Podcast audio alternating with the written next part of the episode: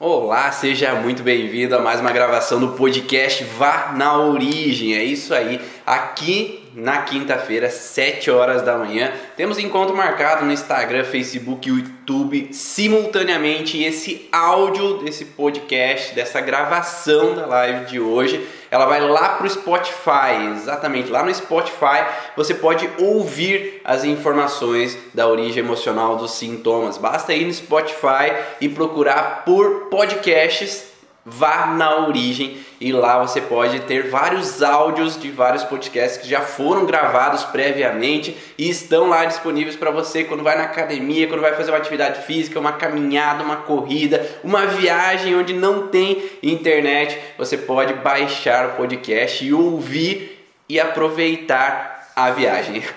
Há duas semanas atrás eu fiz uma viagem de 12 horas de carro e esses podcasts me ajudaram muito a passar o tempo e parece que andou mais fluido eh, essa viagem. Então, se você quer aproveitar uma viagem, aproveitar uma atividade física e ouvir o podcast Vá na Origem, basta ali selecionar no Spotify e ouvir do teu carro naquele momento, aproveitando e curtindo a paisagem. Obrigado aí, Maria, Ana, sejam bem-vindas. Que bom que vocês gostam dessas gravações do podcast aqui. Para quem não me conhece ainda, meu nome, antes de mais nada, né, vamos falar sobre o que, que vai ser a live de hoje para você que está curioso aí para saber sobre o que, que esse podcast tem a dizer e esse podcast tem a dizer sobre o conflito, aquela sensação de que é preciso saber de tudo para estar tranquilo e feliz. Sabe, não sei se vocês já passaram por essa situação ou já tiveram pessoas que você atendeu no teu consultório que elas precisavam ser aquelas detetives ou aqueles detetives que precisavam saber de tudo como os outros estão, porque estão emburrados, porque estão tristes, porque estão indiferentes, porque estão estranhos, para que daí se eles estão bem eu estou feliz, mas se eles estão estranhos, emburrados, diferente, já começo a pensar besteira, já começo a me inculcar, já começo a imaginar possibilidades ou se eu sou culpado, se alguma coisa está sendo escondida, se a pessoa está aprontando e não está me dizendo, se alguma coisa está por baixo dos panos e eu não sei. E aí fica aquele ponto de interrogação, aquela necessidade de desvendar os mistérios que estão escondidos por detrás da outra pessoa, do motivo de ela estar tá um pouco diferente. Eu já atendi vários pacientes assim, não sei se você já atendeu, me fala aí se você já viu essas histórias acontecendo. A gente vai falar um pouco mais sobre isso na live de hoje. Para quem não me conhece, meu nome é Ivan Bonaldo e eu sou o instrutor do curso Origens, onde a gente promove a, o conhecimento da origem emocional dos sintomas físicos e sintomas emocionais dos pacientes, para que os terapeutas e profissionais da área da saúde possam conhecer mais a fundo esse entendimento do porquê o seu paciente está nesse sofrimento, nessa angústia, nessa alteração, para aí poder ter uma qualidade de vida melhor, modificando aquele estado de alteração para um bem-estar. É o que eu sempre falo de que o objetivo nosso é deixar o mundo mais leve, harmonioso e feliz e o paciente ele busca muito isso, estar mais leve, harmonioso e feliz. Mas se eu preciso saber de tudo, se eu preciso entender o porquê que os outros não estão bem, como é que eu vou estar feliz, né? Como é que o paciente vai estar feliz se ele sente que ele tem que desvendar os segredos, que ele não gosta que as pessoas mintam para ele, escondam para ele o que está acontecendo e aí ele fica encucado, aí fica emburrado, aí fica fora do normal. Eu não vou falar muito não, porque eu já tive muito desse padrão na minha vida. No começo do casamento, a gente, na verdade, já desde lá de trás, né? Porque muitas vezes esses conflitos vêm desde a nossa infância e lá na infância eu tinha esses padrões de olhar para minha mãe, e no olhar eu já sabia se ela estava feliz, estava triste, estava irritada, estava ansiosa. Só de olhar para o meu pai, eu já hum, alguma coisa não me cheira bem, alguma coisa está acontecendo, mas não sei o que é. Tem algo aí estranho nessa história, porque hum, tão, não estão mais cumprimentando como eles cumprimentam todos os dias, estão às vezes agindo de alguma forma diferente e no casamento não foi muito diferente, né? Cada vez que a minha esposa estava de TPM, cada vez que minha esposa lá no começo tinha alguma situação de estresse externo, que em casa ela estava mais séria, mais emburrada, mais estranha, ah, eu ficava emburrado junto. Tá? Não conseguia ficar indiferente com o fato de o outro não estar bem. É como se eu quisesse que todos estivessem do jeito que eu gostaria que estivessem. Mas será que isso é possível? Eu acho que não, né? Nem sempre a gente vai conseguir fazer com que os outros sejam do jeito que a gente quer, porque a vida é um livre-arbítrio. Cada um tem o seu tempo de descoberta, seu tempo de entender os porquês não estar bem.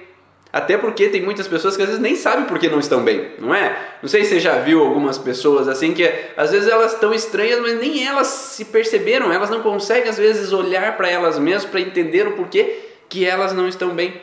E às vezes elas nem refletiram sobre. Elas simplesmente estão mais sérias, estão mais emburradas, estão mais estranhas naquele momento. E depois que alguém fala para elas, o que, que aconteceu? Aconteceu alguma coisa? Tá estranho?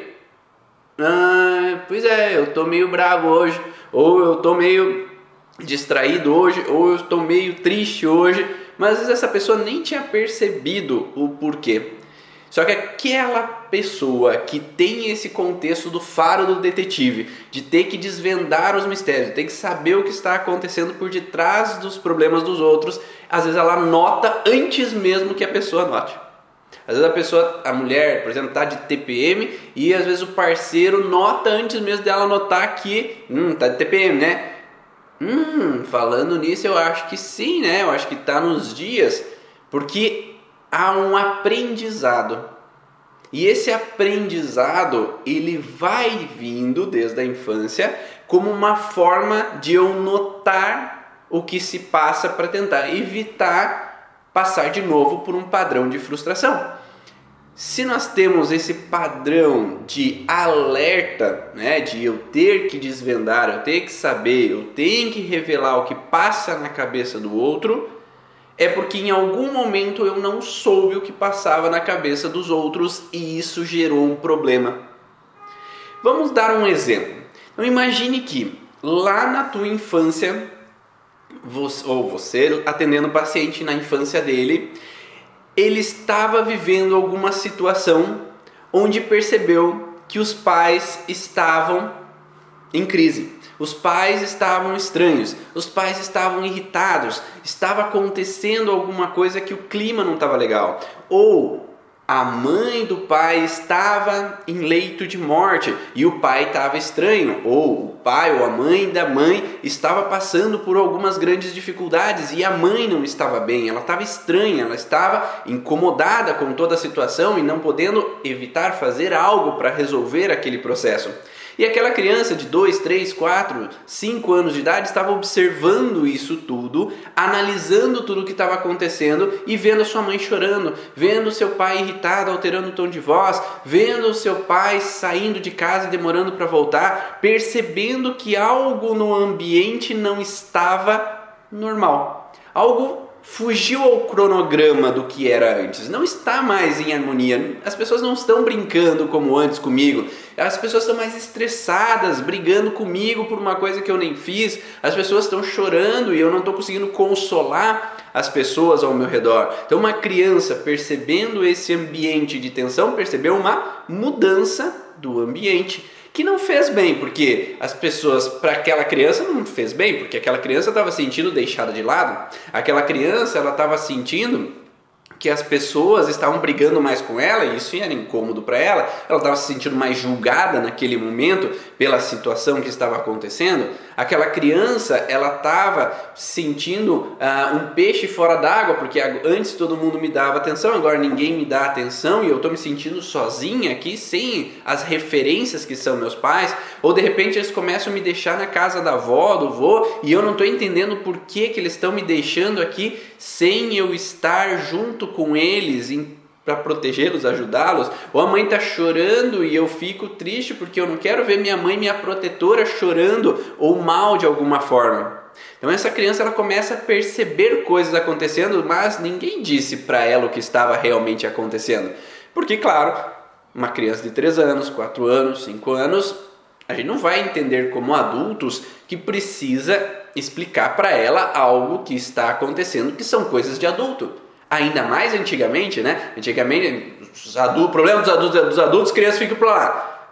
Só que as crianças estão notando tudo, estão percebendo que algo não está de acordo, algo não está normal. E isso gera um problema. Tá, tá dando para. Já viram, visualizaram alguma coisa na vida de vocês assim? Porque terapeuta tem muito disso, não tem? Terapeuta profissional da área da saúde, ele quer proteger, quer cuidar, quer detectar.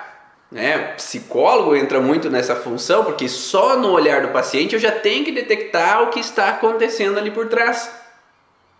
Eu percebo muito rápido as mudanças nas pessoas com conhecimento, é muito rápido sentir a mudança. Porque, na verdade, não é de hoje, né, Cris? Lá no passado você já trazia essa informação porque você já era uma detetive. E quem trabalha com a origem emocional dos sintomas é um detetive. Nós temos que revelar o que está escondido no processo do paciente. Porque se ele soubesse o que está acontecendo, ele já teria resolvido, não é? Ele não viria até você se ele já soubesse o porquê ele não está bem. Ele já tomaria uma ação para resolver. E nós, como terapeutas profissionais da área da saúde, entram no padrão de desvendar os mistérios. Então é muito provável que você também, terapeuta ou profissional da área da saúde, tenha vivido algo lá no passado que você talvez não entendia muito bem o que se passava, ou na história da tua família, ou na história do ambiente, do seu clã ali que você estava vivendo, que trazia essa nuance de que um problema estava acontecendo, mas eu não sabia o que era. A Maria falou também, sempre, sempre tem essa sensação. Então, sabendo desse processo, nós precisamos entender se o paciente ele vem ou se eu como terapeuta tenho esse padrão, às vezes é bom, não é? Porque se você é terapeuta profissional e tem essa capacidade, você consegue desvendar no paciente quando ele está mentindo quando ele está omitindo alguma informação, quando você tem que pesquisar um pouco a mais, porque aquilo que ele falou no sinal do rosto dele, ele não é bem isso, eu acho, né? Ele deu um sinal que hum, tem algo a mais nessa história aí, eu vou ter que ir um pouco mais a fundo.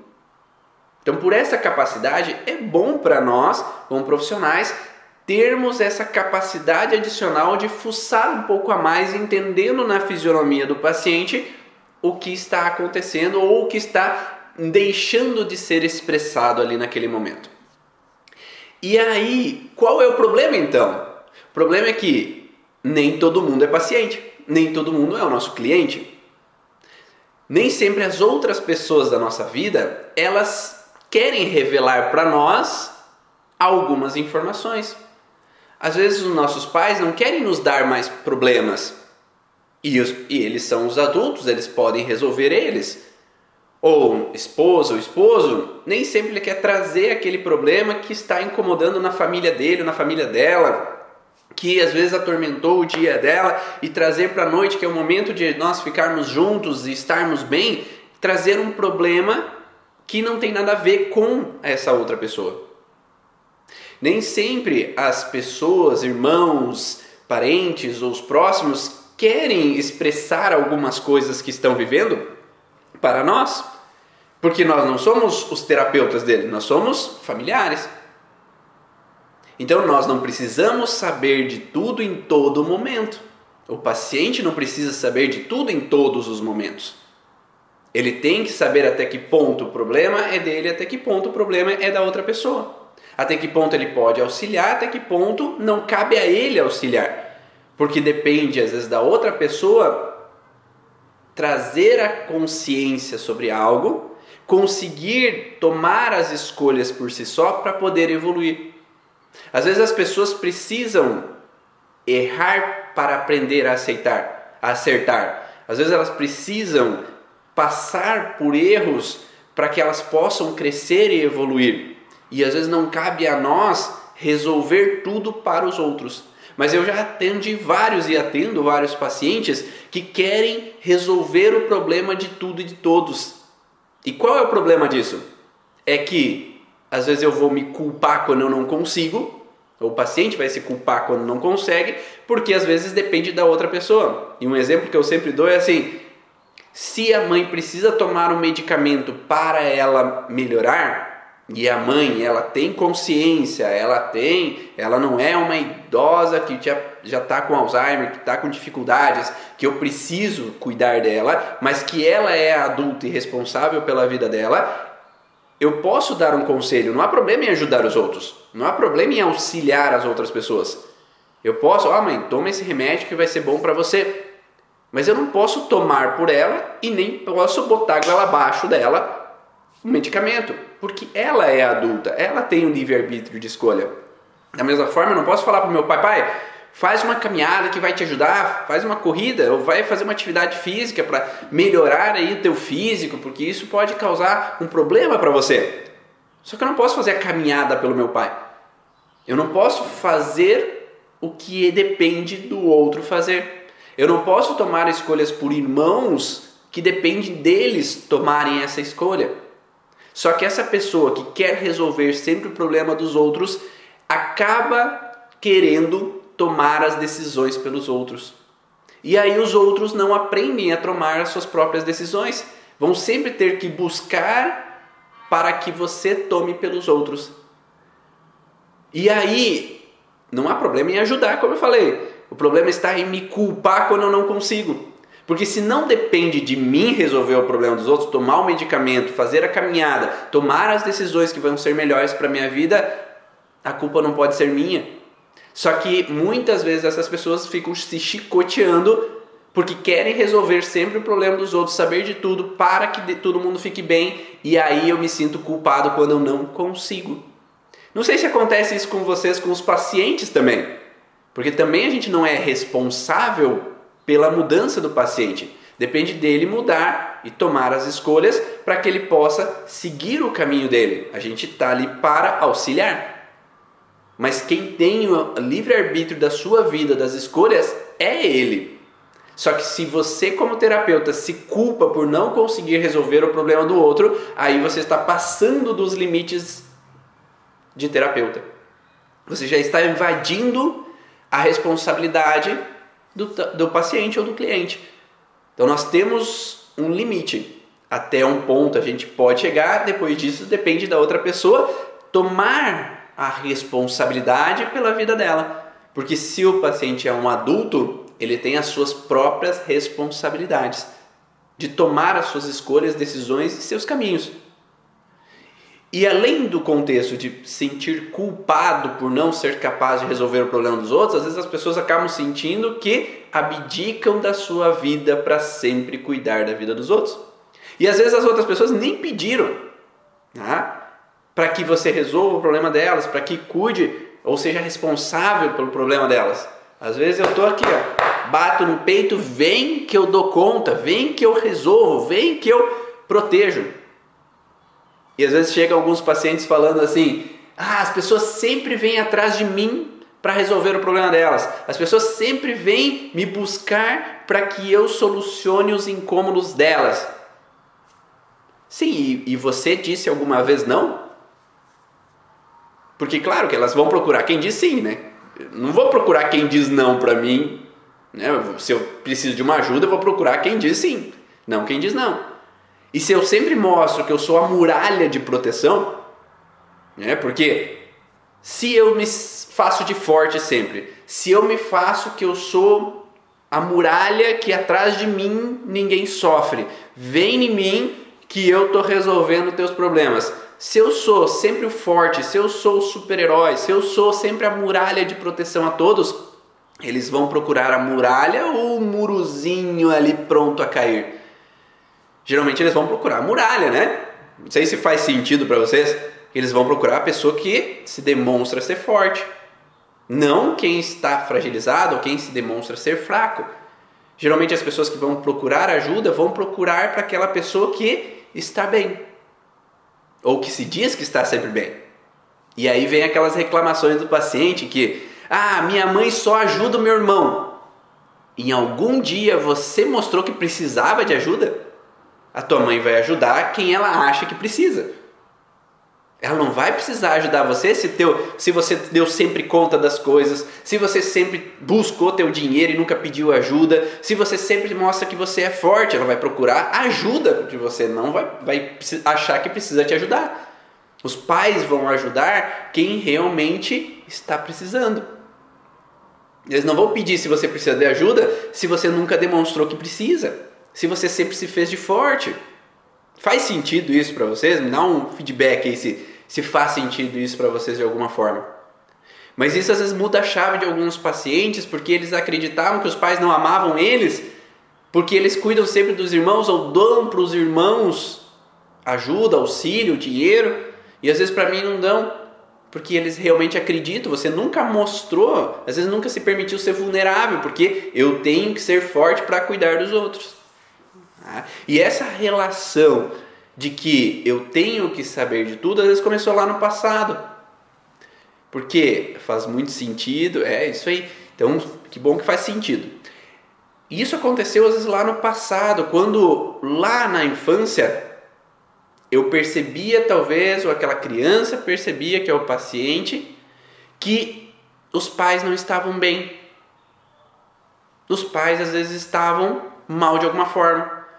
Mas é aquele processo que eu sempre falo que às vezes é uma guerra fria.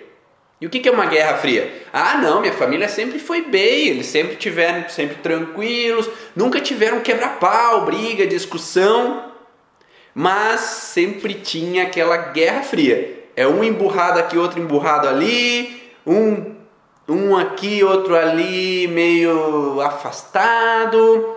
Só que não, ninguém falava nada, cada um emburrado no seu canto, Ninguém expressava nada das suas irritabilidades e aquela criança se sentia deixada de lado, sentia que o clima não estava legal, sentia que alguma coisa está acontecendo nesse ambiente, mas eu não sei o que é, porque ninguém está relatando, ninguém está falando o que está acontecendo.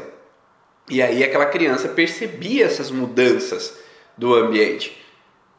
E essa criança às vezes queria que todo mundo estivesse brincando com ela, felizes, se divertindo, e às vezes pode ser alguma situação profissional do pai ou da mãe, alguma situação na família do pai ou da mãe que gerou uma tristeza, um incômodo, algum bloqueio que impedia com que essa harmonia permanecesse. E essa criança, ela não entendia o que estava acontecendo.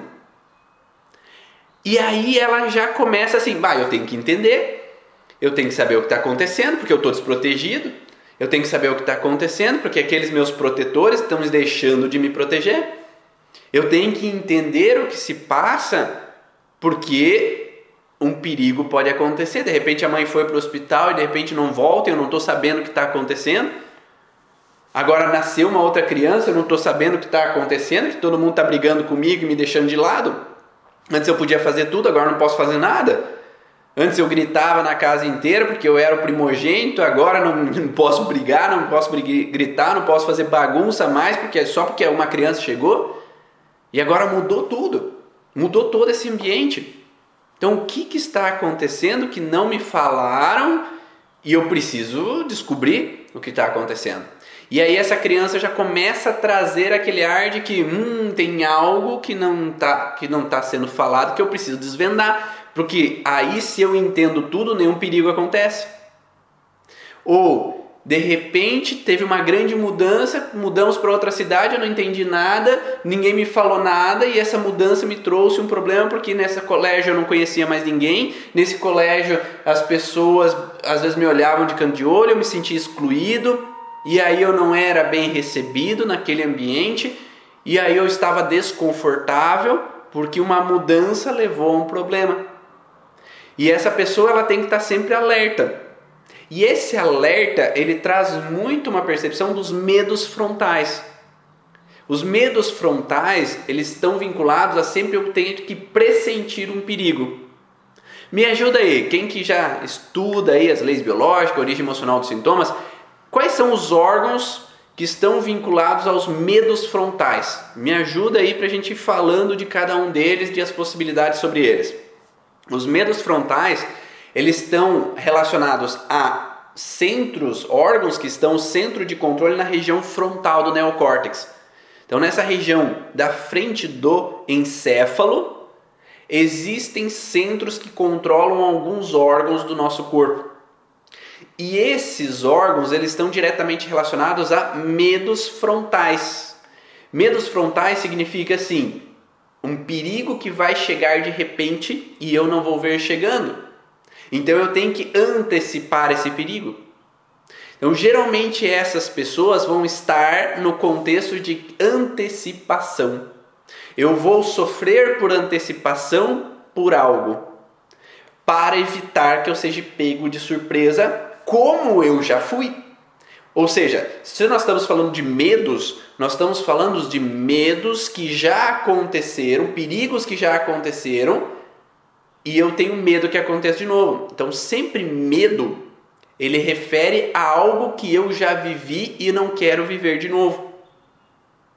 E aqui nós estamos falando principalmente de medos frontais, ou seja, eu vivi já isso e eu não quero viver de novo. Ninguém tem medo por acaso.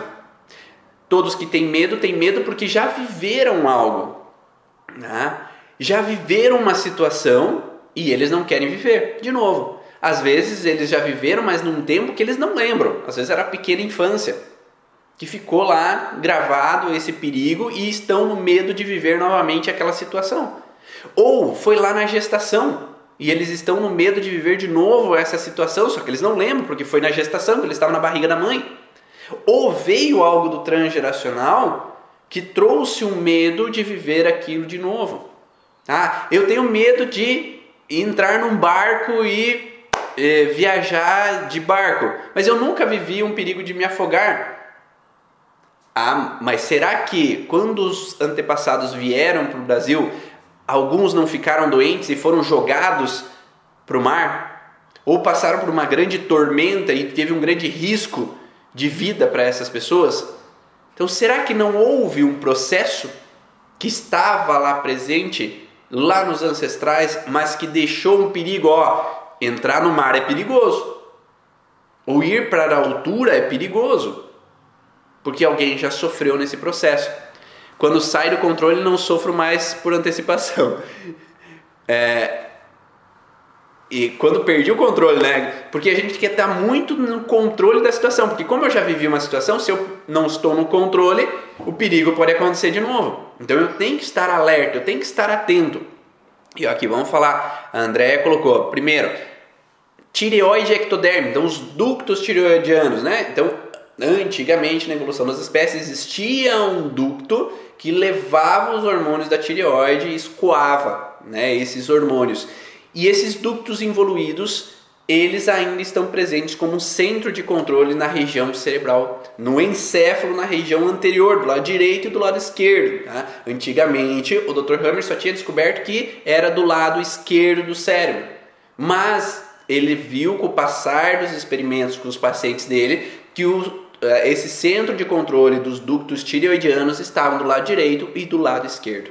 Então, alguns nódulos na tireoide eles podem estar relacionados a esse padrão de medo antecipatório, que vem nos ductos, não na glândula da tireoide. Na glândula é um tecido endodérmico, nos ductos são ectodérmico. Então, há os ductos involuídos, os ductos tireoidianos, eles têm uma relação de urgência. Então, ou seja, eu não tive uma urgência o suficiente para ter evitado um perigo, uma situação que aconteceu. Então, eu não tive a capacidade de tratar com urgência aquele falecimento ou aquele afogamento, aquele perigo que alguma pessoa teve, aquela discussão do meu pai e da minha mãe que levou o pai a ameaçar minha mãe ou a mãe jogar uma coisa na cabeça do pai. Então é esse processo de não fui, não tive uma capacidade de ser urgente. E isso vai trazer para essa pessoa uma necessidade de urgência. Então tem que ser para ontem. Eu tenho que cuidar dos meus e a mínima sensação que os meus estão com dor, eu tenho que levar para o hospital. Porque eu já fico na urgência de algo pior que vai acontecer, principalmente se os ductos tireoidianos estão afetados em conjunto com os alvéolos pulmonares. O alvéolo pulmonar tem uma sensação que a morte ronda. Então eu tenho que ter uma urgência porque a morte pode acontecer. E aí essa pessoa ela vai ter que sempre trabalhar na urgência. Alguém não está bem, precisamos ir para o hospital. Alguém não está bem, tu alguma coisa pior vai acontecer. Então eu já começo a pensar no pior. Por quê? Porque como já aconteceu a morte, a morte é o pior. Então eu já tenho que pensar no pior antes que o pior aconteça de novo, porque já aconteceu. Então, um irmão morreu, por exemplo, ou a mãe passou por uma hospitalização e teve um risco de vida, ou no parto que eu, que eu estava na barriga da mãe, a mãe passou perigo de vida. Então, eu, se eu tenho um parto, tem que ter urgência de ser logo, porque vai acontecer um perigo de vida. Não posso deixar chegar até a morte acontecer. Então, é, quem já viveu um histórico transgeracional na vida de perigo iminente, eu tenho que saber de tudo para ser rápido para resolver o problema. Então, eu tenho que acelerar, tem que ter urgência. A suprarrenal, não, Lúcia. É, Luciano, não tem relação com medo frontal a suprarrenal, porque a suprarrenal ela tem um outro padrão. A live vai ficar gravada assim, tá? É, ductos branquiais, sim, né? Os ductos branquiais também têm a mesma região dos ductos dos ductos é, tireoidianos, né? Dos, da região da, da tireoide ectodérmica, dos ductos tireoidianos, ductos faríngeo, as brânquias, né? Involuídas estariam na região frontal também e estariam relacionados com essa sensação do medo frontal de algo que vai acontecer. Outros medos frontais estão relacionados com o nariz ectodérmico. A mucosa nasal ela tem a ver com pressentir o perigo. Então é como se eu tivesse que estar sempre farejando o perigo antes que ele aconteça. Então eu, tá, eu tenho que estar farejando o que está acontecendo. Isso vai dar rinite. Então o paciente que tem muita rinite, ele está sempre meio farejando o perigo, ele tem que estar sempre antecipando o problema. E aí a mínima sensação que alguém não está bem, eu tenho que estar tá farejando o problema antes que ele aconteça. A mínima sensação que algo fugiu do cronograma, eu tenho que estar tá farejando o problema antes que o perigo venha acontecer.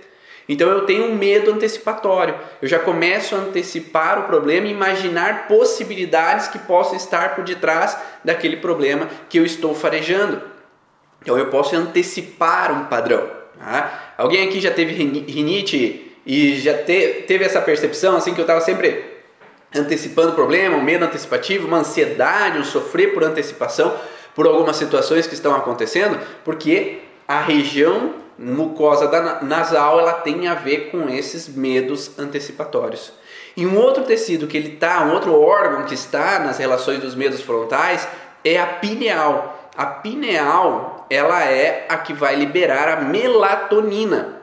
A melatonina é o hormônio do sono, né? então eu preciso estar no escuro completo para liberar melatonina para que eu possa dormir, ter um sono reparador.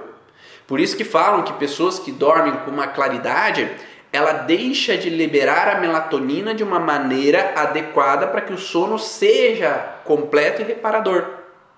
Hoje mesmo eu estava vendo é, um, um, vídeo que falava que a cafeína é um inibidor da melatonina. Então, tomar café ele tende a inibir a produção eficiente de melatonina, que é o hormônio do sono, e ter um sono adequado, principalmente quando você toma a cafeína próximo à noite, que era o momento que a liberação da melatonina tem que ser mais eficiente. Então, como um inibidor, vai interferir quimicamente. Mas nós temos os processos emocionais. Uma criança que tem medo do escuro, ela vai estar mais desperta à noite. Por quê? Porque se em algum momento o escuro representou um perigo, porque me contaram histórias de fantasmas, porque me assustam com relação a é, o contexto de é, fantasma, monstro, é, morto, zumbi, assistir um filme de terror, sendo que é lá a indicação do filme é para 15 anos e a criança tem 5 anos e está assistindo com o irmão, com o pai, com a mãe e vê aquele processo de terror e agora fica com medo com relação ao escuro, né? Ah, e aí traz uma representação de que tem um perigo. Então, ao invés de à noite eu ter que liberar melatonina para ter um sono profundo, ter um sono reparador, eu tenho que estar desperto porque o escuro é perigoso. Pode haver algo no escuro. Principalmente se essa criança, muito na infância, talvez também viu coisas, viu um vulto. Né? Na casa tinha algo que disparava esse alerta para essa criança e as pessoas não acolhiam essa criança para dar segurança para ela, porque ela tinha a sensação de ver coisas e ela, ah, é besteira, vai lá dormir no teu quarto sozinha, e amedrontada, e o escuro representava um perigo intenso. Então ela vai ter uma sensação da pineal ativando. Ou uma criança ela pode ter uma relação de pineal ativada também num processo de estar no escuro simbólico. O que é estar no escuro simbólico? É estar sem entender o que está acontecendo. O escuro simbólico representa uma não clareza. Quando eu estou no escuro, quando eu não tenho clareza do que está acontecendo, quando as pessoas não estão me dando clareza sobre as situações. Eu tenho que, se eu não tenho clareza, eu tenho que ver nas entrelinhas. Eu tenho que observar os sinais do que está acontecendo, porque as pessoas estão me escondendo algo. Estão fazendo algo pelas minhas costas e não estão me falando. Então aquela criança de infância que visualiza além do que o normal, ela vê além dos olhos físicos, além do ouvido físico. Se já não adiantou ver, já não adiantou ouvir, porque eu não estou captando o problema que está acontecendo, eu tenho que ter uma intuição. Então a pineal ela traz um pouco do sexto sentido, como se eu tivesse que perceber além do que as pessoas me falam, além do que as pessoas me demonstram. E é como se eu tivesse que ter quase como se fosse uma, um ler a mente das pessoas para entender o que está passando.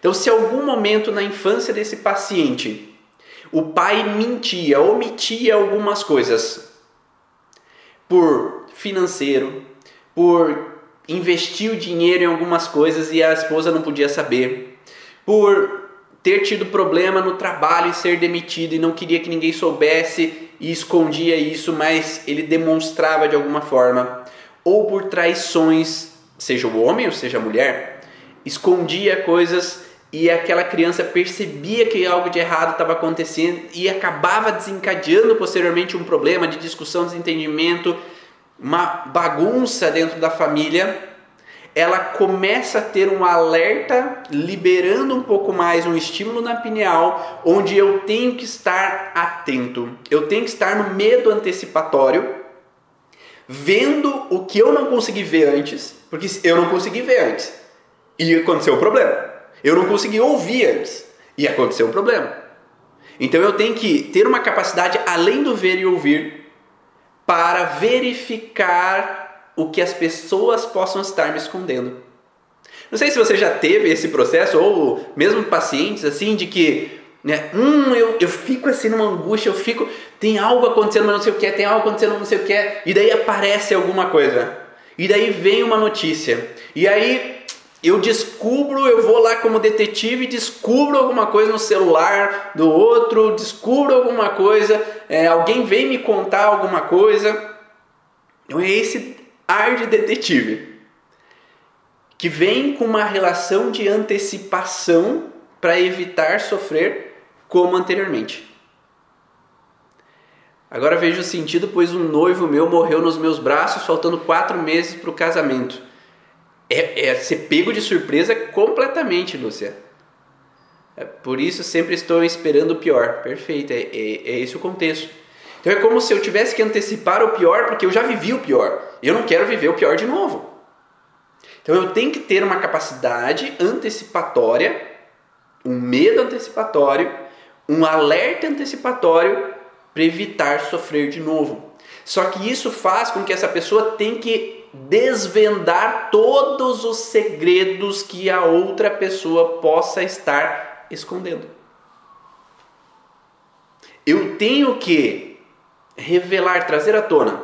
É de todo ruim? Não, não é de todo ruim. Como eu falei anteriormente, para nós, como terapeutas profissionais da área da saúde, saber o que o paciente possa estar escondendo nos ajuda a contornar para chegar naquela informação que ele esconde, que ele não está conseguindo relatar, que às vezes ele tem medo de falar por N motivos.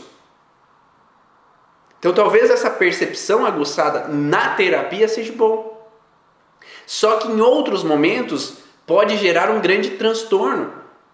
Porque eu já tive vários pacientes que eles têm que ficar colocando rastreador no carro do, do marido, da esposa, colocando rastreador no celular para saber o que, que está olhando, o que, que está vendo, que está conversando com quem, com quem, que vira uma tremenda paranoia e acaba acabando com o relacionamento para o contexto de sufocamento. Porque a pessoa às vezes quer saber tanto de tudo que às vezes ela quer saber de coisas que ela não precisa saber. Que às vezes ela não tem a ver com ela algumas coisas e acaba levando a um desgaste em relacionamentos num contexto de sufocar por uma coisa que não precisa, por uma coisa que não faz sentido, por uma coisa que não há segredos. Mas a mínima sensação que o parceiro ou a parceira está um pouco estranho, está um pouco triste, está um pouco emburrado, e às vezes a outra pessoa nem sabe o porquê, mas eu preciso saber. O que foi? O que aconteceu? E aí eu vou brigando, porque eu vou com a irritabilidade porque a pineal estava ativada vinculada a uma raiva que eu senti no passado. Então, talvez lá na infância, não saber das coisas gerou uma injustiça. Não saber das coisas gerou uma raiva. Porque eu passei por uma consequência de raiva, de injustiça no passado, por uma situação que eu não soube o porquê, que não tinha clareza o porquê e que me levou a um dano, uma frustração. E aí hoje eu jogo essa raiva que eu senti no passado, o paciente joga essa raiva que sentiu no passado, porque precisa saber de tudo, porque enquanto não souber de tudo, um perigo de injustiça vai acontecer de novo. Mas isso não está talvez acontecendo hoje. Só que isso vai fazendo eu afastar pessoas de perto de mim. Porque eu sufoco. Porque eu preciso saber de tudo. Porque eu preciso estar no controle da situação para evitar um drama que não existe mais. Um drama que já acabou. Um drama que já passou. Ou o primeiro namorado traiu, a primeira namorada traiu, o segundo mentia, omitia algumas coisas, e agora com o terceiro eu tenho que saber de tudo porque ele vai me trair, ou ele vai mentir para mim, ou ela vai me trair, ou ela vai mentir para mim como as anteriores. Porque o cérebro não consegue distinguir primeiro parceiro, segunda parceira, terceira parceira aquilo não resolvido está no alerta de perigo de, não, de acontecer novamente. E aí essa pessoa fica de prontidão. É como se ela não pudesse mesmo dormir, né? A melatonina não vai ser liberada porque ela tem que estar olhando e vendo tudo o tempo inteiro, fiscalizando tudo para saber de tudo, para evitar que o perigo aconteça. Faz sentido para vocês é, esse contexto?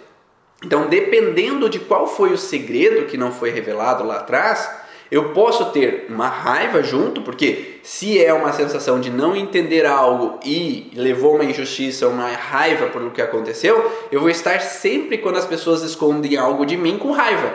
Ou quando as pessoas estão estranhas e não estão me contando, eu estou com raiva. Ou que as pessoas me esconderam algo eu me senti rejeitado, eu vou estar sempre nesse perigo de ser rejeitado. Então, se as pessoas estão estranhas, há um perigo de me abandonarem, há um perigo de me deixarem. Porque meu, meu pai na infância, quando ele ficou estranho, ele foi embora de casa. Então, eu estou sempre no perigo que o pai vai me deixar, ou que o parceiro ou a parceira vai me deixar, que as pessoas vão me deixar. E aí eu fico sempre no alerta antecipatório. que mais? Se as pessoas estão estranhas é porque eu fiz algo de errado no passado, talvez. Então eu fiz algo de errado, as pessoas me criticaram. Então eu tenho que saber de tudo porque as pessoas estão estranhas, porque se elas estão estranhas, a culpa é minha. E daí eu começo a me chicotear, o que, que eu fiz de errado? Será que eu fiz isso, fiz aquilo? O que, que será que foi que eu falei? Ou será que foi porque eu fui no mercado ou na farmácia e não avisei? Será que foi porque eu mandei mensagem para uma pessoa? O que, que será que foi que eu fiz? Então eu começo a buscar em minha culpa, aí entramos na suprarrenal, né, de ter tomado uma escolha errada, associada com medo frontal. Né? Não, a, não a suprarrenal sozinha, né? a glândula suprarrenal sozinha. E essa situação se repete porque as pessoas já omitem por medo de controlar o controlador entrar em ação. Perfeito, perfeito, Manuel. Há uma tendência desse processo, né? Não, não, não vamos falar nada para fulana porque senão ela entra em paranoia. Fantástica essa informação, total sentido para mim. Então, nesse sentido, essa pessoa acaba sendo mais excluída. Ou porque qualquer coisa que eu falo entra numa bagunça. Uma paciente, essa semana passada, ela veio e falou assim: ah, Ontem eu briguei com meu, meu marido. Por quê? Eu briguei com meu marido porque eu tenho, eu tenho, eu falei já para ele, mas ele não acredita muito em mim. Mas ele, eu sei onde ele está sempre porque eu tenho o detector do celular dele. Então eu tenho eu sei que ele foi para tal lugar e não está naquele lugar onde ele falou. Eu sei que ele foi pro shopping ao invés de ter ido é, no, tá no trabalho. Eu sei que ele foi no bar ao invés de estar visitando a mãe que ele falou que ia visitar a mãe. Por que, que ela fez isso? Porque lá no passado, o namorado falava para ela que ia trabalhar e ele ia pro bar com os amigos. Lá na infância, o pai dela falava algumas coisas, mas não eram verdades. Ele ia para outros lugares. E aí ela começou a entrar então em paranoia que ela começa a fiscalizar aonde que o marido está. E aí ela fiscaliza, vai olhando onde é que ele está, e ele não está no trabalho, ele está no shopping. Onde você está? Ah, eu tô, eu tô no trabalho, amor. E ela possessa da cara porque ela sabia que ele estava no shopping e não estava no trabalho. E aí ela, ele chega em casa, quebra pau, né? Onde você estava? Por que, você está me mentindo? Ah, não dá mais para fazer surpresa para você, né? Comprei um presente para você, tô o presente aqui. E daí gera um transtorno porque às vezes era pro bem. A pessoa omitiu uma informação para dizer que ela queria dar um, fazer uma surpresa, um presente surpresa. Só que, como eu tenho que saber de tudo, eu acabo impedindo com que as pessoas queiram me presentear, queiram fazer um ato de amor para mim. Porque eu tenho que estar alerta porque um perigo já aconteceu. Só que é possível a gente mudar essa percepção, é possível mudar esse alerta, essa paranoia que fica às vezes na cabeça de algumas pessoas, porque às vezes o conflito, quanto maior é, maior a paranoia, maior o alerta, né? E é possível modificar desde que a gente encontre de onde veio essa alteração. E quando a gente modifica aquilo que aconteceu lá na infância, lá na adolescência, ou que veio do transgeracional, porque é muito frequente acontecerem mentiras, omissões no transgeracional, segredos que vinham lá na herança familiar, onde que tinha que ser omitido coisas, assassinatos, traições ou N coisas que aconteciam no passado, porque a saberem disso poderiam gerar uma rejeição, uma recriminação, um abandono, N possibilidades que poderiam acontecer. E aí os ancestrais traziam os segredos que os descendentes trazem a revelação dos segredos. Como se eu quisesse revelar aqueles segredos que ficaram escondidos para que não aconteçam mais transtornos familiares. Só que talvez hoje não precisa mais isso. Talvez hoje eu possa ter uma vida mais leve, harmoniosa e feliz, sabendo o que é necessário saber. E quando a gente corrige isso, não quer dizer que você na terapia, no tratamento, lá quando você vai atender seus pacientes, tu vai deixar de ter essa capacidade mas você vai conseguir selecionar aonde é importante ou não ter essa capacidade. Porque o processo, depois de adquirido, a gente não vai deixar de ter dentro da gente. A gente só vai evoluir. Agora eu posso selecionar até que ponto eu preciso ou não em alguns determinados momentos desse processo.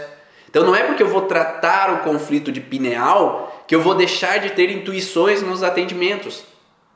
Eu vou conseguir controlar melhor quando essas intuições são necessárias ou não para minha vida. Que quando eu não preciso saber, ok, eu não preciso saber, sigo minha vida. Só que a maioria dessas pessoas que trazem essa relação que eu tenho que saber de tudo, isso interfere completamente nas relações familiares. E aí, quando eu tenho que saber de tudo, e o esposo esconde algo, a esposa tá, não está me falando algo, às vezes eu fico emburrado e aí quem sofre também é o filho. Porque o filho daí não tem o pai ou a mãe presente. Porque estão pensando no porquê que o outro está me escondendo algo, pensando no que, que aconteceu que fez com que a outra pessoa não dissesse sobre algo. E aí, aquele ambiente para essa próxima criança que está recebendo essa informação também, que tem algo estranho acontecendo, não estão me contando, estão emburrados ali, e eu vou repetindo esse padrão para os descendentes. Por isso que geração após geração vai recebendo esse mesmo padrão de que eu tenho que estar alerta, eu tenho que saber de tudo para desvendar os mistérios. E aí surgem crianças que têm uma capacidade extrasensorial imensa e aí falam: "Ah, é a nova geração". Mas por quê? Porque nem toda criança tem essa capacidade. Será que essa capacidade não tem a ver exatamente com esse padrão? com esse padrão de que cada vez no processo de novas gerações os segredos continuam acontecendo, o escondido continua escondido e as crianças têm que vir com mais capacidade de ver além dos olhos, de ver além, ouvir além dos ouvidos, sentir além do olfato, para ter essa capacidade mais influente sensorial para eu ver o que os outros não me contam para que ouvir o que os outros não me dizem. E aí conseguir às vezes até ler a mente ou ter uma capacidade de observar melhor do que os antepassados. Fica aí com essa possibilidade. Como conscientizar esse paciente sobre a ilusão do controle e desgaste disso para todos os envolvidos? Desde que ele vem buscar e quer trabalhar esse contexto, aí nós podemos mostrar isso para ele, né? Então, muitas vezes o paciente já vem buscar essa informação porque isso já está causando transtornos no ambiente, né? Ou que a gente vai mostrar para ele que nem sempre é isso que está acontecendo, porque o que eu, eu dou os exemplos, né? É os exemplos que eu mostrei para vocês. Eu dou exemplo do que eu vivi na minha vida, o que tive com outros pacientes. Porque se ele vê através dos exemplos e consegue, ah, é mesmo, não é que é assim? É mesmo, às vezes a esposa está de TPM, às vezes nem é por mal que ela está emburrada, ou está triste, ou está com dor. Às vezes o esposo ele está com um estresse profissional e não quer trazer para casa, às vezes nem é por isso que ele quer me magoar, o problema é meu. Então, quando a gente consegue demonstrar em exemplos e consegue levar o paciente até a informação do início desse processo, é possível modificar, desde que ele ou ela queiram. Né? A gente não vai tratar o paciente de uma coisa que ele não quer ser tratado. A gente vai auxiliar a pessoa que quer olhar para essa situação. Conheço uma jovem que foi atacada por um cachorro na infância, hoje tem epilepsia e diante de qualquer desafio tem medo e vem a crise de epilepsia. Geralmente é um conflito motor. É, eu acredito que não seja só essa questão do ataque do cachorro, mas deve ter algumas coisas a mais na história também que trouxeram a epilepsia. E a partir do momento que a gente acha todos os conflitos que geraram a alteração ou sintoma, é possível sair daquele sintoma da disfunção e ter uma qualidade de vida melhor, sem epilepsia, sem os medos antecipativos, sem o medo persecutório, sem a sensação de que o perigo ronda e que tem que estar no controle de toda e qualquer situação para evitar o perigo acontecer. Espero que vocês tenham gostado dessas informações, dessas dicas aí de, de conteúdos, de contextos que os pacientes possam trazer, ou nós, né, terapeutas, profissionais da área da saúde, acabamos tendo esse processo, porque é exatamente a nossa função revelar às vezes a informação que está escondida no paciente para que eles possam compreender o porquê que esse sintoma tem ou para que esse sintoma é tão importante de ter que saber de tudo, analisar tudo, observar tudo para conseguir estar no controle e evitar o perigo acontecer nesses medos frontais,